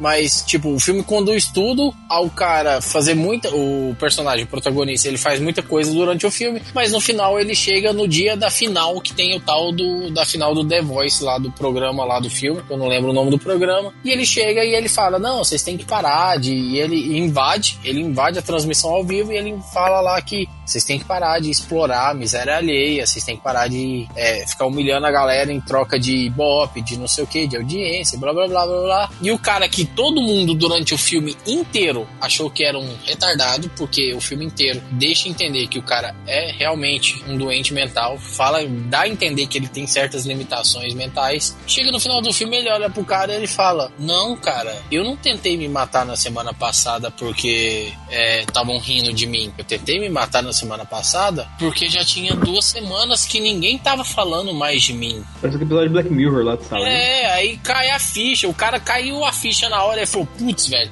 Tipo, eu invadi o programa porque eu achei que o cara tava sendo humilhado por todo mundo. Todo mundo tava rindo do cara, todo mundo tava humilhando o cara, não sei o quê. E o cara tava se fazendo de trouxa para ele ser visto. Pra conseguir ibope. Era, era. No final das contas era isso. O cara tava se fazendo de idiota para conseguir ibope. E o cara invadiu toda a porra toda, ficou putaço e não sei o que, fez um monte de merda, matou um monte de gente para chegar lá. E ele vê que o cara não era nenhum doente mental, não tinha nenhuma dificuldade nem nada, não tinha nenhuma deficiência. E o cara era simplesmente alguém atrás dos holofotes. Em cima desse exemplo que você deu do filme, cara, tem uma questão que eu queria jogar pra galera aqui. É que, citando o nosso finado Juan Nunes, que não pôde estar aqui hoje, em memória, ele, brincando assim, fala assim: eu, eu, tô eu ainda vou ver o dia que o Felipe Neto vai desmascarar todo o plano dele de grande manipulação de manobra. Que ele não é esse cara escroto que ele acha que todo mundo acha que ele é, e que na verdade ele tava só fazendo isso para enganar todo mundo e demonstrar como que se manipula uma massa. Uh, vou colocar assim: vocês acham de quantos por cento que acontece isso? Não tô falando do caso do Felipe Neto, entendeu? Falando do caso geral, assim, que os planos de lançamento, as plataformas de lançamento de grandes estrelas, de como que essa plataforma de lançamento, esses influencers atuais da internet, assim, o quanto que a plataforma de lançamento que ela é projetada, assim, não tô falando da rede social, tô falando do, do todo plano do background. O quanto que isso é tóxico, o quanto que isso pensa na galera que tá assistindo ou ela só visa lucro, entendeu? Vamos supor, é, como que é, dá para mensurar, é possível a gente mensurar a galera que faz isso de modo bem feito, querendo adicionar um conteúdo, ou só faz de modo a Felipe Neto? Olha, mas eu vou dizer, eu vou, vou te corrigir agora, hein? Vou fazer o advogado do diabo aí. Adoro isso. Faça. O Felipe Neto, apesar de não fazer conteúdo pra gente, pra nossa faixa etária, pro nosso tipo de o perfil que a gente se encaixa, o Felipe Neto é um cara muito inteligente. Não, ele é. Ele soube, ele soube atuar dentro do YouTube como ninguém no Brasil conseguiu fazer, cara. Ele pegou todas as etapas do YouTube no Brasil e conseguiu transformar isso em dinheiro. O cara é esperto pra caralho, velho. Ele comercializou tudo. Ele fez tudo. Ele fez sucesso falando mal na época que falar mal era sucesso. Aí na época que todo mundo começou a criar network, não sei o que, ele criou a Paramaker para a e ganhou uma nota com aquilo. Aí quando parou de dar dinheiro, ele vendeu aquilo para uma empresa de outro país que pagou milhões para ele e ele era tipo praticamente dono sozinho e ele ganhou milhões com isso. Aí ele voltou com o canal solo dele, foi para um público infantil numa época que o público infantil tava em alta, ganhou dinheiro pra caralho, tá ganhando ainda dinheiro pra caralho com o público infantil.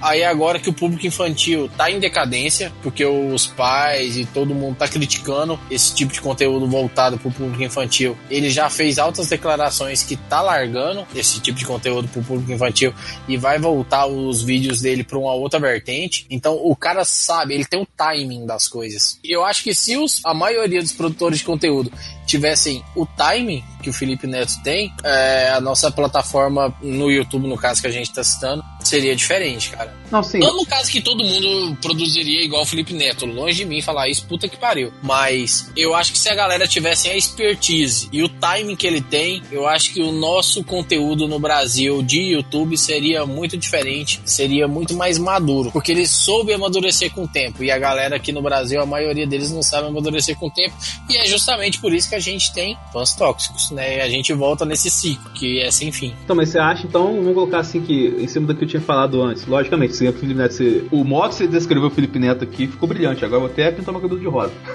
é, porém, nada disso muda que o conteúdo dele é uma porcaria, um conteúdo totalmente tóxico, principalmente para os menores que não têm noção e estão começando a formar seu caráter como cidadão na sociedade, e que, logicamente, o cara com inteligência tão brilhante para ter uma versatilidade de conteúdo tão grande dessa, de do modo adorável por todo mundo e odiado por todo mundo e, entre aspas, um curto espaço de tempo, mas dominando totalmente a plataforma, poderia utilizar essa mentalidade para fazer um conteúdo melhor mesmo, entendeu? E continuar vivo na plataforma, na minha perspectiva. Mas, Felipe Neto à parte, em cima disso que você falou, cara, você acha que a, essa plataforma de lançamento de, de grandes estrelas, influencers, assim, ela, vamos supor, o quanto que ela tem que se preocupar efetivamente em ser uma máquina de dinheiro e o quanto que ela tem que se preocupar efetivamente em ser uma máquina de conhecimento, efetivamente, entendeu? De não ser só uma coisa voltada para clickbait, não ser uma coisa só voltada para fazer um barulho e tudo mais, assim.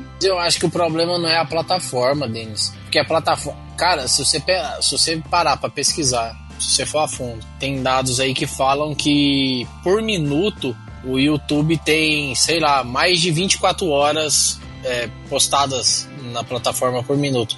Mano, não tem como os caras mensurarem tudo isso. Então eu acho que vai muito mais da do que cada um pensa, do que cada um fala, do que quer produzir, do que cada um se propõe, do que realmente a plataforma. Claro, a plataforma tem que fiscalizar, a plataforma tem que penalizar quem faz merda, a plataforma tem que tem que manter ali a sua, vamos dizer, jurisdição ali em cima de tudo. Mas cara, não tem como a plataforma estar tá em cima da hora todo momento ali vendo o que, que cada um posta. Não tem como. Ainda não é possível isso. Mas eu acho que vai de cada um. E eu acho que isso é muito reflexo do público, porque no YouTube a gente sabe, a gente que produz pro YouTube, a gente sabe que muita coisa do que cai no YouTube é reflexo do que o público quer ver. Porque você pode fazer um conteúdo elaborado, você pode fazer. Tanto que já vi vários youtubers, de, de youtubers grandes, por exemplo, o Gusta, até o Felipe Castanhari, é, que eu conheço o Castanhari, por exemplo, desde antes dele ficar famoso lá no YouTube e tudo mais. É, são youtubers que falam que vídeos que eles param, que eles gastam, que eles investem mais tempo, que eles investem mais dinheiro, são os vídeos que menos dão retorno no canal. E vídeos que eles fazem tag, que eles fazem vlogzinho aleatório com não sei o que, são o que dá retorno. Então é daí que a gente parte do pressuposto que a galera tá mais preocupada com conteúdo raso. É o público do que a própria plataforma. É, a plataforma é reflexo do público. Eu acredito muito nisso. Então, no caso, eu acho que vocês não acreditam que vão colocar, se a galera começar a mudar, focar mais em conteúdo assim, educativo, assim, que vai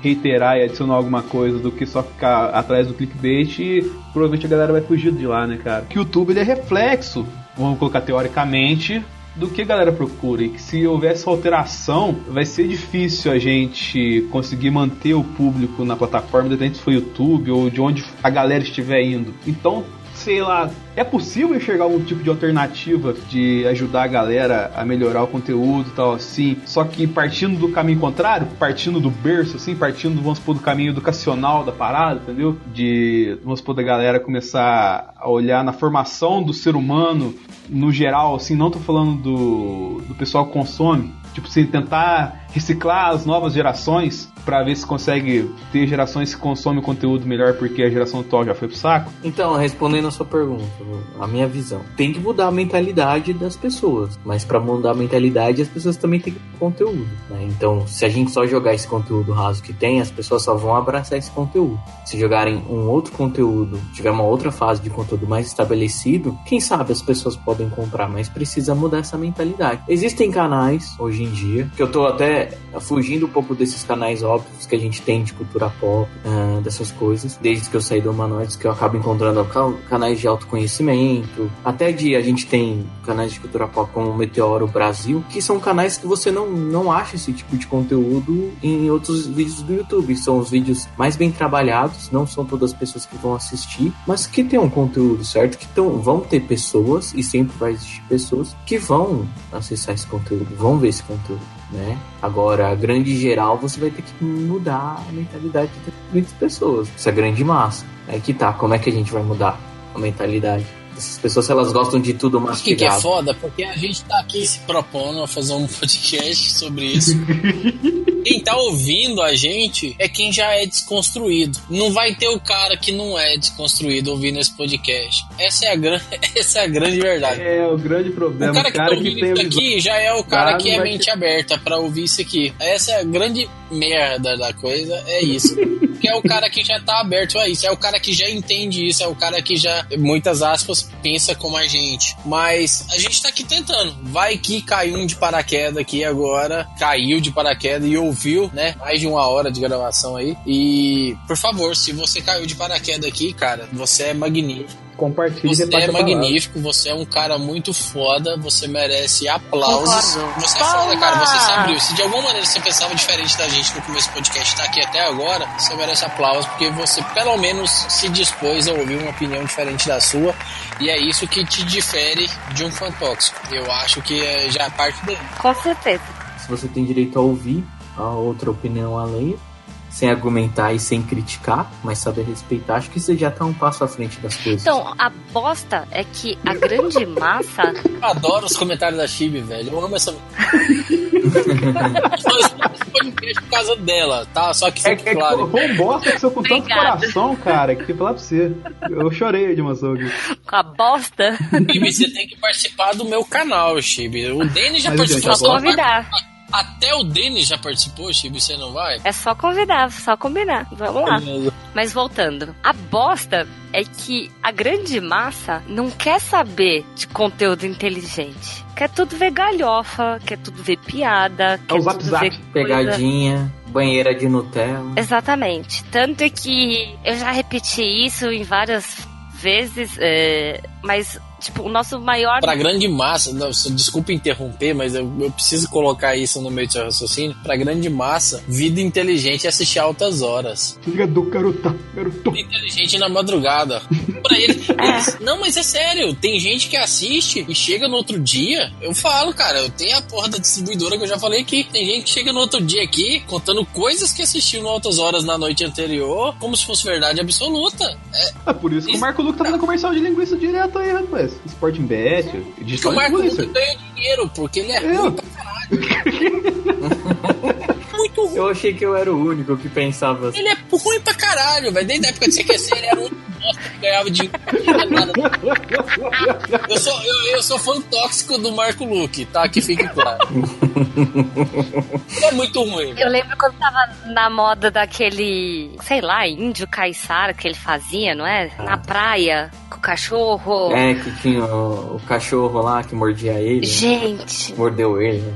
Teve um vídeo daquele que foi engraçado, os outros não. Mas o nosso grande meme brasileiro é a piada. É uma mentira pro mundo, que o mundo caiu. Que eu já falei aqui do Save the Galvão Birds. Não, não, Tibi, tem que corrigir você que hoje o nosso meme mudou, né, cara? Antes era o Save the Galvão Birds, mas depois dessa Copa, o grande meme do Brasil virou o grande representante do Brasil, que é o Neymar, que sai rolando pra tudo quanto é jeito. E ele, cara, eu vou criticar agora que o Neymar, eu critiquei muito no boleto, vou criticar aqui agora. Ele é uma representação muito grande dessa massa, cara. Por causa que ele é um cara totalmente artificial, que dá declarações patrocinadas apenas. Você nunca sabe o que, que o Neymar tá achando. Ele sempre acha que ele é o cara de toda situação, que ele é a grande tendência, que tudo que ele faz e tudo que ele usa é do melhor, que é o que todo mundo quer ver TV que o que ele faz é certo, que sai rolando, e ele se acha o melhor do mundo. E ele não é, mas aqui no Brasil ele é. Por quê? Porque a gente tem cerca de,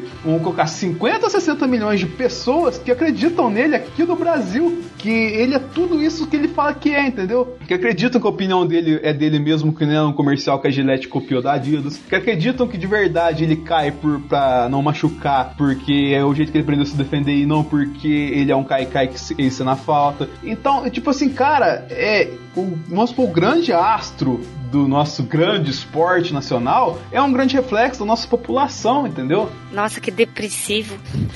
E pior que ele ainda fez aquele comercial lá, eu caí, mas eu levantei. É, virou. Puta Nossa, e eu, pariu. não, e eu, eu queria contrariar o Denis, saca? Eu quis contrariar o Denis de alguma maneira no meio da fala dele, mas se eu falasse qualquer coisa que eu pensei, eu ia ser um fã tóxico. Sabe? Então tá vendo, galera? Vocês podem segurar a onda. Às vezes vocês pensam em falar merda, vocês podem segurar e ficar calado igual eu agora, porque. Ah, cara, pelo amor de Deus. Você gosta do Neymar? Nem um pouco. Tô falando em cima dos dados que você apresentou. Eu queria me posicionar em cima dos dados que você apresentou e ser mais contundente ainda, mas eu não queria ser um cara tóxico demais falando mal de um cara que para mim não fez porra nenhuma e que já tá lá embaixo. Ele já tá lá embaixo. Para mim ele já tá lá embaixo. Eu não preciso chutar cachorro morto. Não, sem sacanagem, o Neymar é tóxico pro Brasil. Não foi ele que era patrocinado. Eu nunca lembro quais são as marcas, então se alguém souber o correto, me corrija. Acho que era patro... Não, ele era patrocinado pela PES e fez um post jogando. Fez um post junto, jogando FIFA. É, ele fez isso, ele fez isso. Ele Foi, é que no caso ele era a capa do PES e ele fez um post no Instagram jogando FIFA. Nessas horas nós dos marketing chora. É, é, é foda, né, cara? Porque vai lá profissional de marketing, trabalha pra, estuda pra caramba, assim, pra fazer, pra atingir o mercado brasileiro. Aí chega lá o boss lá da, da Konami e fala, não, tem que pôr Neymar. Fala japonês, né? Neymar. Aí o cara vai lá, contrata o Neymar e o cara faz essa merda com o negócio, cara. É a capa do jogo, mas joga outro Nossa. jogo. E não faz a menor questão de responder isso. Não, fora assim, a grana investida, né? Eu lembro quando eu trabalhava na Jack Motors que o Faustão me solta ao vivo no meio do programa que o carro era japonês. Ah, meu Deus. e aí, nesse caso, foi ao vivo, né? Não tem como corrigir.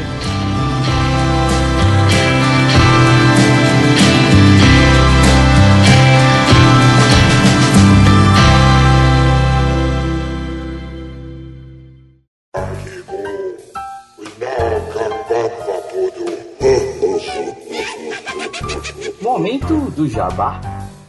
Eu gostaria, logicamente, de pedir pro Marcos fazer o jabá dele, assim, pra galera ouvir onde encontra o Marcos Lázaro, além de sessão de aluguel aqui, antes da gente terminar o programa. E aí galera, eu sou o Marcos Lázaro. Vocês podem me encontrar ali no canal Sessão de Aluguel no YouTube.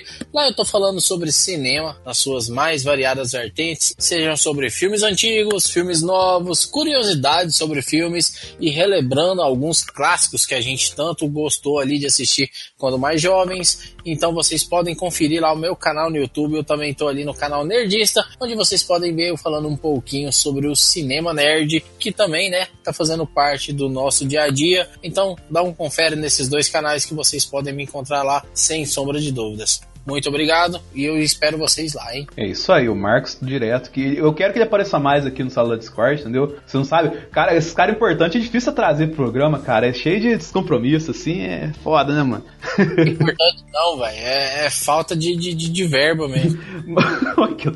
Ah, porque se a gente tivesse pagando, você vinha, é isso? Mas Lógico. entendi. É lógico, é lógico. é. Entendi. Na camaradagem, assim. Um podcast que paga mais, eu vou. É porque você acha que eu tô parando de gravar zoneando? Quem nunca, né? E queridos amantes do Discord, que está aqui até neste momento, antes de passarmos para o último bloco, que terminar de esmiuçar essa treta dos fãs e ídolos tóxicos, eu tenho que fazer um jabá do nosso próprio podcast. Pois daqui 15 dias, marquem no seu calendário, faremos um programa especial de verdade com um tema que eu não vou revelar ainda o que é, mas se você é fã de animações Disney, gosta de animação e 3D digital, tudo que envolve desde Moana até o Hotel Transilvânia, por exemplo, Opa. você vai gostar muito do programa que a gente vai ter. Então é uma surpresa que eu devo revelar no último Zoneando. Eu vou fazer uma invasão de novo lá no Zoneando, para terror do Thiago lá, pra chamar a galera do Zoneando também pra ouvir esse sala da Discord daqui a 15 dias. E nesse sala da Discord teremos uma outra surpresa. E você vai descobrir por que o Juan não tá hoje também. Eu também tenho um momento jabá. Olha aí, que que é isso, hein? Menina ativa, sempre surpreendendo. É, eu sou a mais nova viciada em Pokémon GO, então se quiser jogar comigo, olha meu trainee code 32 90 82 23 39 62. Vou repetir, Olha. 32 90 82 23 39 62. Adiciona lá, Steve Martins. Você tem Pokémons tóxicos, Steve? Tenho. Ah, então a gente sabe quem que é um treinador tóxico aí, hein? Exatamente. Mas eu tenho pouquinhos ainda. Ela tem um coffin. Pior que eu peguei ele hoje.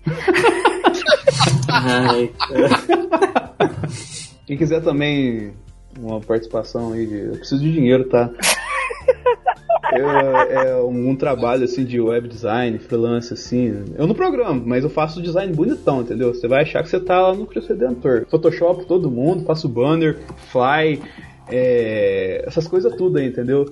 E eu cobro barato. Pago 10 conto pra você fazer o blog do Sessão de Aluguel. Se você quiser 10 No conto, blog não, pô. aí, ó, perdeu 10 conto. blog. Eu quero blog. É. Faz o blog pro menino aí. Ah, mas de sessão de aluguel, é, tem que ser Ah, outro. desculpa, eu não tenho.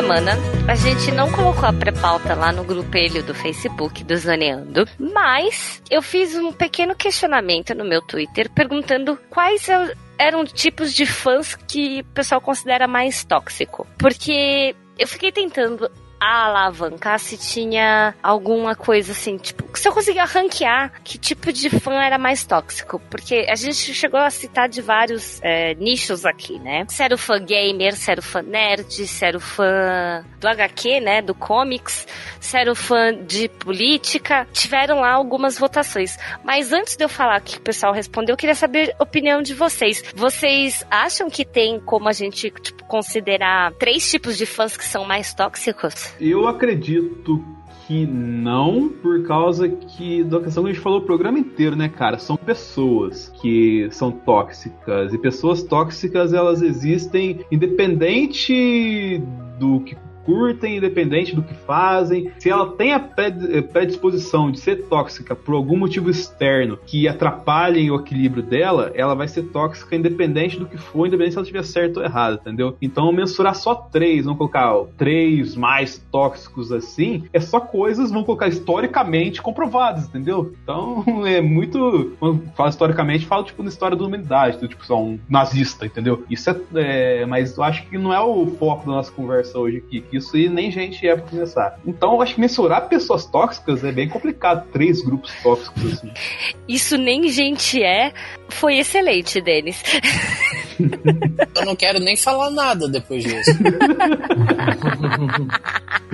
Porque a gente não é gente pra falar, né? Eu sou gente pra comentar depois dessa fala. Eu, eu ia citar, por exemplo, a gente tem o- os fanbases, assim, do pessoal que gosta de quadrinhos. E eu achei isso daí muito tóxico. Porque quando, principalmente ano passado, que vai fazer um ano, e teve aquele caso das mulheres que eram escritoras, editoras da revista da Marvel, e elas fizeram um post. Não sei se você viu isso, Tibi. Que elas foram tomar milkshake, todo mundo junto, e aí depois o pessoal comentou lá, um monte de abaixo, um monte de pessoa mach- machista, né? Um monte de homem machista falando: Ah, então é vocês que, que escrevem a história daquelas heroínas, que estragam a nossa editora da Marvel, querendo esfregar na nossa cara esses personagens, esse feminismo, essas coisas. Ai. né? Aí tem esse lado dos quadrinhos, tem o lado do, também dos games, né? Eu sei que o, o Marcos não curte, o Denis também não, mas, pô, tem Eu curto sim, eu falei brincando, pô. Tá sendo fã tóxico meu, hein? Tem, tem aqueles fantoches que eu, eu acho dos dois lados. Mesmo eu tendo PS4, tem gente que fez um canal só de PS4 pra agredir o pessoal que joga Xbox. Como também tem o pessoal que criou um canal de Xbox pra agredir quem, quem joga PS4. Pra quê? Isso, velho. Isso, isso não entra cabeça, cara. Sério. Sendo que. Por que, que não é apenas jogar, cara? Sabe? É, sabe, igual, eu sou declaradamente Marvete em qualquer canto que, que, eu, que eu falo alguma coisa, seja no YouTube, seja em podcast, seja em tudo, eu sou Marvete, cara. Mas eu amo quando a DC faz um filme foda.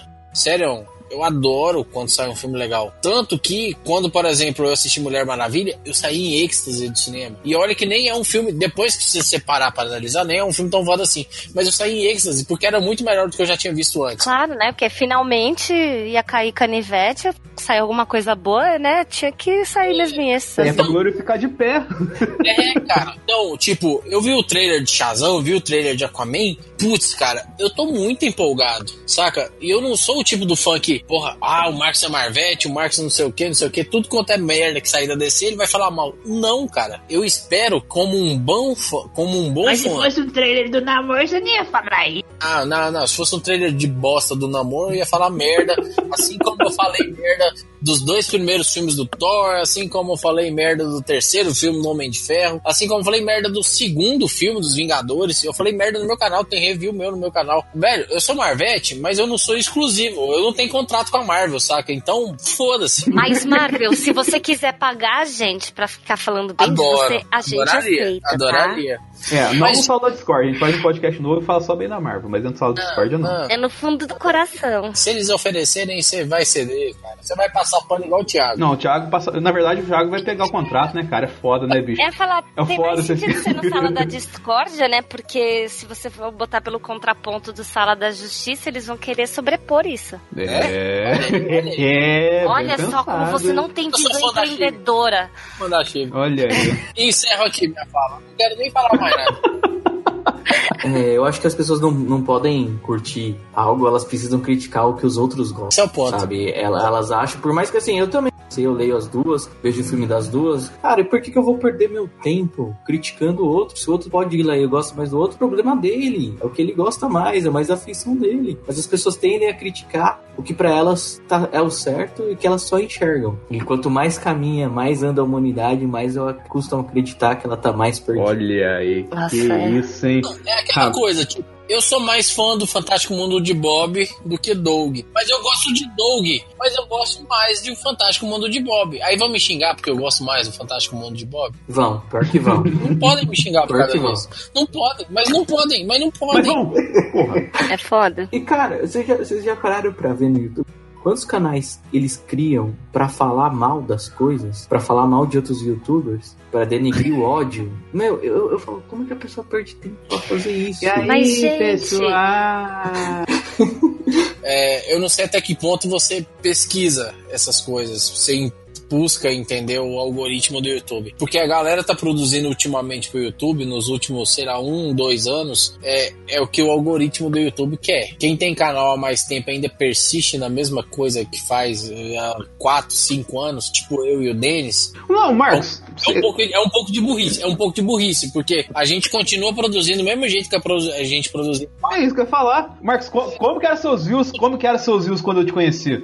Meus views eram muito maiores antigamente. Mas não é esse o ponto que eu queria chegar. Eu falo assim: é, o cara que cria um canal, vamos dizer, eu, eu nem sei se existe um canal com esse nome, se existir, foi uma licença poética, galera. Vamos dizer que o cara cria um canal chamado Resistência Marvel. Só pra poder falar, só deve ter, eu não sei. Mas o cara cria um canal, Resistência Marvel. Se não tem, ó, ó, galera, se você é fã da Marvel, oportunidade em nome de canal aí, ó, pra você criar. Já tô registrando aqui. ó. Resistência Marvel, o cara cria lá e o cara vai falar não só elogiar os pontos que a Marvel tem de bom, como ele vai xingar pra caralho os pontos que a DC tem de errado. É? É isso que o YouTube quer, cara. Ele não enxerga os pontos negativos da. Não, mas é porque o algoritmo do YouTube quer isso, velho. Quer que você segura o cara mais tempo. E você vai segurar o cara mais tempo como? Com polêmica. Peitos. Mamilos. O YouTube não pode segurar com peito. Nutella. Mas o Twitch pode. O YouTube vai segurar com polêmica, velho. Então se você falar lá, Marvel vs DC, vai dar polêmica. Se colocar lá, ah, tal filme da Marvel melhor que tal filme da DC, vai dar polêmica. Isso a gente só tá pegando o nicho nerd. Eu só tô pegando uma amostra muito pequena ali. Mas qualquer merda que você colocar, cara, de- se for polêmica de um jeito que você vai atingir um fã tóxico de alguma outra fanbase, igual se você for fizer um vídeo sobre, é, sei lá, criticando o último clipe que a Anitta lançou, mano, você vai ter acesso pra caralho, porque vai ter uma galera querendo xingar a porra do clipe da Anitta. Por mais que o clipe dela tenha sido bem produzido, por mais que ela tenha investido uma grana, por mais que você não goste do estilo musical que ela cante, mas que ela tenha uma qualidade no produto que ela entrega, vai ter uma galera xingando para um senhor caralho. Se você fizer um vídeo xingando o clipe dela, você vai também ter um retorno muito grande pro seu canal. Por isso que tem canais que falam de cinema que ultimamente andam fazendo reviews de clipe. E eu não sei entender muito porquê, mas é por causa disso. Porque vai dar um retorno. Porque geralmente quando você vai fazer um review de um clipe, você vai falar mal do clipe. Review de clipe?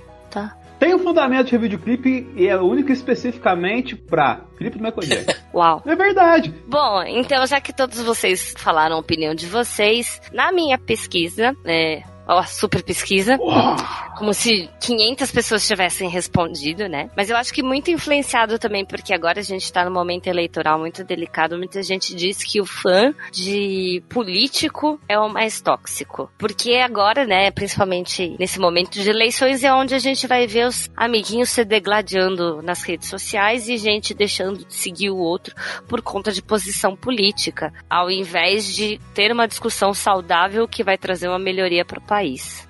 É, meu amigo. E pior que tem todo sentido, e por mais absurdo, a gente tá vivendo num momento que acontece tanta coisa de modo tão intenso e tão frenético no cenário político nosso, que é perfeito pra discutir. Mas o problema é que as pessoas não conseguem discutir, pois elas colocam o, os, os, os- os- vamos colocar assim, a régua, o que a gente fala aqui no interior que o, o rei do burro no olho assim, tá ligado? E não consegue olhar pro lado, só olham pra frente, só olha pra única realidade que eles enxergam, que eles acreditam, entendeu? E se você fala alguma outra coisa, assim como um burro quando passa o barulho de um carro do lado, ela assusta e reage agressivamente, entendeu? A política ela movimenta isso com as pessoas porque elas acham que ah, só a minha solução é única, definitiva e vai resolver o planeta. E nunca é, cara. Não, nunca é. Nunca é e nunca será. E hoje eu vi uma tirinha, não vou lembrar de quem que é, mas eu achei sensacional que era uma pessoa berrando. Odeio o nome lá de um. Não vou falar o, no- o candidato, né? Odeio fulano, odeio ciclano, sei lá o que, blá blá blá. Aí vinha um anjo assim, descendo do céu e entrega o papelzinho pra ela, né? Tava escrito assim: você pode odiar o cara, é só não votar nele. Então, é, defenda seu ponto, não só político, né? Mas defenda seu ponto político em qualquer assunto, de forma política, politizada, né? Com argumentos, com raciocínio. é, independente se você tá falando de games, comics, coisas nerds, política, sei lá, cachorro. Mas eu acho Cachorro importante. é, mas eu acho que o que a gente tem que levar dessa conversa é saiba defender seus argumentos, manter sua posição, respeitar os argumentos dos outros e em vez de disseminar as coisas ruins, vamos absorver um pouquinho do que a gente consegue e fazer uma mudança positiva, né? Isso aí. É, em cima de tudo isso que a gente discutiu, que vamos fazer. Quero passar a última pergunta pra vocês aqui. É, tem algum modo de, logicamente, nós que estamos ouvindo e acompanhando este programa ao longo deste longo e, pra mim, pelo menos, divertido papo sobre fãs tóxicos, algumas práticas que a gente pode fazer pra, vamos colocar, não digo pra salvar ou então pra é, diminuir essa cultura o máximo que der, mas pra gente ter uma mente sã, pra gente ficar tranquilo consigo mesmo assim e não ficar sofrendo com esse tipo de comportamento geralmente alheio das pessoas na internet? Tá cacau. É a manopla do infinito. Explode tudo. Opa, não, pera. Mas eu acho assim, é, eu acho que o, o, o melhor de tudo, pra quem chegou aqui até nesse momento do bate-papo, é Você é um guerreirinho. falo com tranquilidade. Foi muito mineiro isso. Você é um guerreirinho. E se por algum acaso, como eu já disse no meio do podcast, se por algum acaso você é um cara que pensa diferente da gente, mano, você é um guerreirão do caralho, você é um cara foda. Você não precisa nem concordar com a gente. Você não precisa nem concordar com a gente. Você só de estar tá ouvindo até agora, você é um cara muito foda. Mas é sério, o negócio é saber ouvir, saber ler, né? Às vezes na internet você tá lendo. Saber ouvir, saber ler, é saber interpretar o que o outro tá te passando como mensagem. É pegar aquilo, pegar aquilo e de alguma maneira encontrar um equilíbrio como aquilo que você acredita como verdade e estabelecer a partir daquilo, cara, é, metas, sabe? Tipo, se você é uma pessoa limitada em algum sentido e alguém te abre a mente por um determinado assunto, como homofobia, como preconceito racial e tudo mais, e você tem algum desse tipo desse tipo de preconceito e você pega essa informação que essa pessoa te passou em algum determinado postagem, cara, às vezes você aprende uma postagem idiota do Facebook, você aprende muito, velho. Eu já aprendi muito em postagens super idiotas do Facebook. E você vê uma postagem, você vê um comentário de uma pessoa, às vezes você vê um comentário de um gay, você vê um, pessoa, um comentário de um negro, de uma trans, de alguma coisa assim, que você que muda a sua visão de vida. Então você pega aquilo, você absorve para a realidade que você tem em você, porque você é fruto de tudo que você viveu até aquele momento. Então você é fruto daquilo, não tem como você mudar tudo que você viveu até aquele momento, mas você pode pegar aquela informação e absorver na pessoa que você é, e eu acho que você pode conseguir se tornar uma pessoa melhor, você pode se tornar uma pessoa super mais é, acessível, não só no meio social, como até mesmo no meio nerd, que a gente acaba pendendo muito aqui pro meio nerd, que a gente acaba falando, que a gente é muito voltado para esse segmento de séries, de filmes, de quadrinhos e tudo mais, mas eu acho que a partir do momento que você se predispõe a ouvir o outro, você já é uma pessoa melhor. E é isso que a gente prega, eu acho. Eu acho que essa foi a nossa intenção com esse podcast de hoje. Que é você, primeiro de tudo, é você se predispor a ouvir o outro. Então eu acho que se você já fizer isso, você já é uma pessoa pelo menos 50% melhor. Foi uma salva de palmas agora. Então, eu para finalizar, eu também concordo com o mesmo pensamento do Marcos. Eu acho que quantas pessoas elas passarem a, a compreender, a aceitar mais, a, a valorizar outra pessoa, ela pode gostar do que ela quiser, ela não precisa ficar sendo agressiva para defender, ela consegue manter uma conversa normal e ela tentar entender a visão do outro, né? Se a gente entendesse a visão de todo mundo e compreendesse qual seria a diferença que o mundo é hoje. É, tudo bem. Eu né? acho que eu tô até sem palavras depois de tudo isso. Chora não, tia. Já... Tá... Não, não tô chorando não, já expressei bastante ah, tá sem palavra minha opinião. Mesmo, tá é, já expressei bastante minha opinião em relação à empatia, a respeito. Eu acho que essa primeira é, para mim é uma palavra fundamental, né? Então, é, ter respeito pela opinião alheia, por mais que você não concorde. É... Você também não é obrigado a ouvir. E você também não é obrigado a concordar com a gente. Então, concordando ou não concordando, eu acho que eu peço sua opinião, porque é, é assim que a gente constrói as coisas melhores. Então, manda aí pra gente o comentário do que você achou e que você acha que é uma pessoa são fãs tóxicos, né? E como a gente consegue trabalhar isso. Vou parafrasear nossa querida amiga Mel, lá do Zoneando. É, não alimente os trolls. Eu acho que essa é uma das melhores formas de da gente colaborar com a saúde na internet. É, não só na internet, né? Na vida. Então, não alimenta o tóxico. Não alimenta quem quer só jogar fogo e explodir o mundo no sentido negativo, né? Então, taca cal, não deixa o veneno espalhar, não deixa o fogo espalhar, é, não alimenta, que uma hora aquilo perde o ar e morre sozinho. Sim, eu queria aproveitar o ensejo da, da fala da Tibi, né? Porque a minha fala anterior foi mais, tipo, para quem era um possível fã tóxico. Vai lá, Marcos, a cerveja tá começando a fazer efeito. Eu nem tô nessa. Mas, tipo, a minha primeira fala foi para quem era um possível fã tóxico, né? Tipo, abra a cabeça e blá blá blá e tudo mais que eu já falei. Mas, tipo, para quem tá do outro lado, é, a primeira coisa é o que a Chibi falou: releva. É, não se deixe abalar. Né? E segundo, se você pode pode tentar fazer a pessoa pensar diferente. Mas se chegar naquele limite que você já viu que não dá mais, cara, viva a sua vida. Esqueça, foda-se, deixa a pessoa viver naquele mundinho limitado dela e vai, ser, vai se divertir, cara. Vai se divertir com o que você gosta de assistir, vai se divertir com o que você gosta de ouvir, vai se divertir com o que você gosta de vestir, vai se divertir com o que você gosta de fazer pra sua vida ser melhor, saca? Não, não, não, não, não perca tempo da sua vida é, tentando se é, como é que fala? Agradar os outros. É, não, não tenta se padronizar para poder agradar opiniões alheias. Você vai ouvir o que você quiser ouvir, você vai ler o que você quiser ler, você vai assistir o que você quiser assistir e foda-se o resto, querendo ou não, você vai fazer isso, cara. Afinal de contas, o que, que as outras pessoas têm a ver com o que você gosta de consumir? Eu vejo filmes que eu comento no meu canal e eu vejo filmes que eu nem comento no meu canal que eu sei que só eu gosto. Então eu acho que é uma linha muito tênue. Então você tem que fazer coisas para você. Então esse negócio de ser tóxico ou não, eu acho que apesar de ter a galera que, que pesa a mão e que fala merda para um senhor caralho e que isso acaba afetando ou não quem tem uma estabilidade emocional ou não, mas também acho que a gente pode contribuir para poder bloquear um pouco o efeito desse pessoal na gente. Eu acho que isso é uma parte muito importante que às vezes quem produz conteúdo para esse tipo e às vezes até abordam esse assunto, a galera até deixa passar um pouco batido, que a gente também pode bloquear esse tipo de pessoa. Muito bem.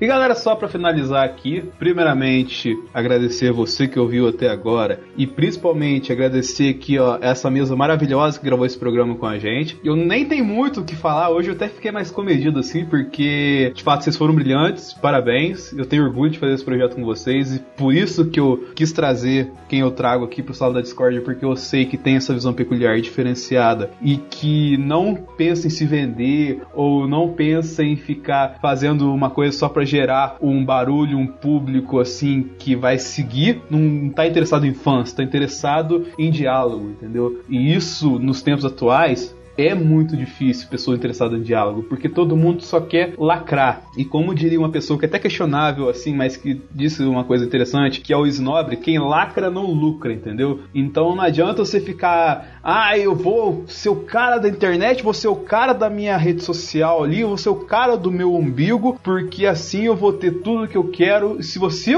o, se o que você quer é ser o cara de uma rede social, você tá perdido, cara. Porque a hora que você sai da rede social, a vida te dá um tapa na cara com uma luva de boxe fechada na cara. E não vai ser um tapa, vai ser um soco, mas eu acho que você entendeu a minha analogia. Se eu quiser ser o cara de uma rede social, eu vou ser o Zuckerberg. Porque, ou seja, você é pelo menos o dono que vai ganhar dinheiro nessa É, logicamente. Começa a sua própria rede social também. Essa dica é muito é, importante. Isso, isso, isso é fanbase tóxica é o governo dos Estados Unidos, no caso, né? É, muito por aí. Mas.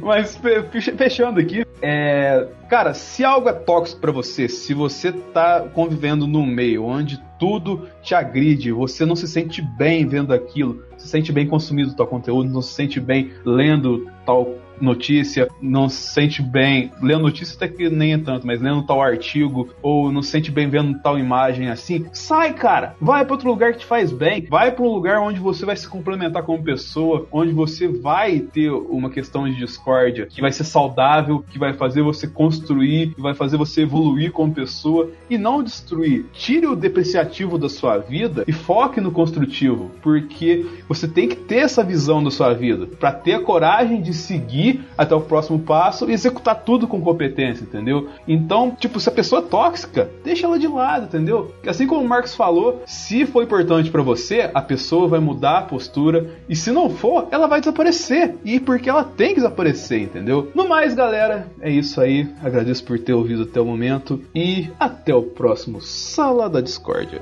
Tchau! Valeu, galera!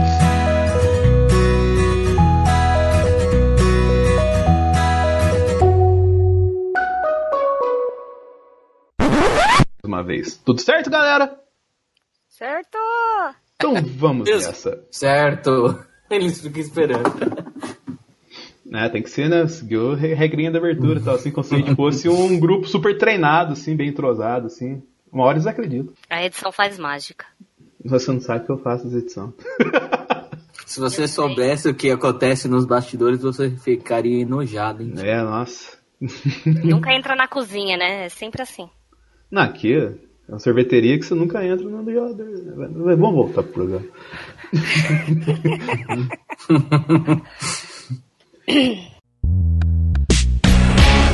Este podcast foi editado por Denis Augusto, o analisador.